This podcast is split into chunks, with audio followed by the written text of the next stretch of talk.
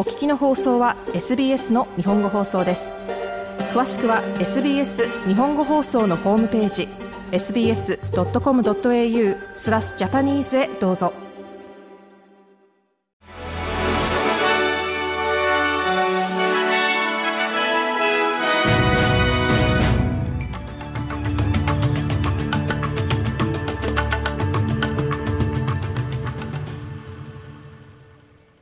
9月19日火曜日 SBS 日本語放送ニュースフラッシュをシドニーから大場恵美がお届けします。春の記録的熱波に見舞われているオーストラリアは太平洋赤道域で海面水温が高い状態が続くエルニーニョ現象に入ったと気象局が発表しました。国連の世界気象機関 WMO がエルニーニョ宣言を発表してから2ヶ月後のことです。ニューサーゼル州南海岸とグレーターシドニー地方では記録的な熱波により火災の危険性が高まっており、全面的な火器使用禁止令が昨夜発表されています。気象局によると明日20日水曜日も気温が上昇し、シドニーでは34度を記録する見込みです。先住民の議会の声、インディジネス・ボイス・トゥ・パーラメントの設置を問う来月の国民投票を前に、政府は賛成派と反対派に敬意を払った討論を行うよう呼びかけました。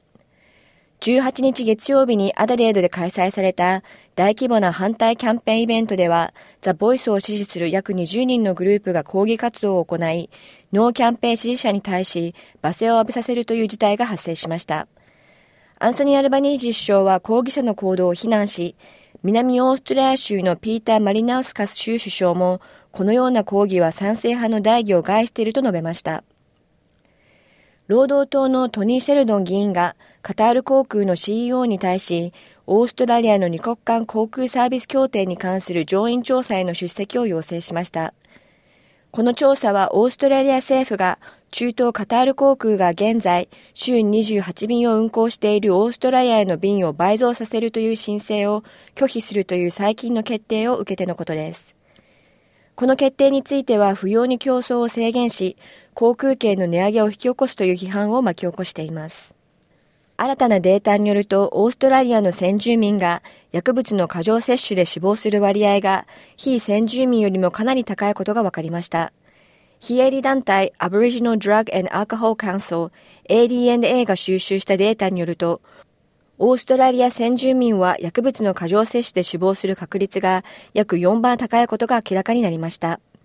ADNA のディレクター、スコット・ウィルソン氏によると、この調査は5つの州すべてにおいて、またすべての薬物カテゴリーにおいて、先住民の意図しない薬物による死亡が多いことを示しており、この事態を認識し、予防措置を講じることを訴えています。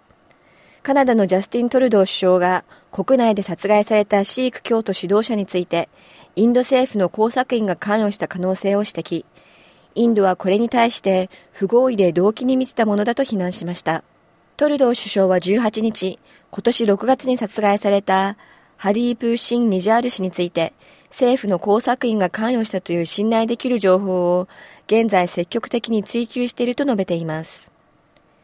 アメリカ・サウスカロライナ州チャールストンの空軍基地付近で17日に行方不明になっていたステレス戦闘機の残骸が発見されました。空中で異常が発生したため、パイロットは緊急脱出。1億2400万オーストラリアドル相当とされる機体は、その後自動飛行を続けたとみられていますが、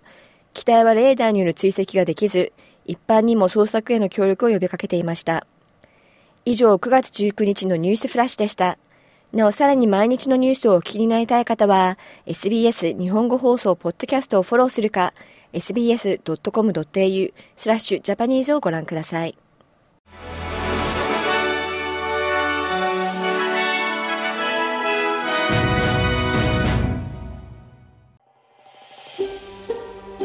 SBS 日本語放送の Facebook ページで会話に加わってください。l i いいねを押してご意見ご感想をお寄せください。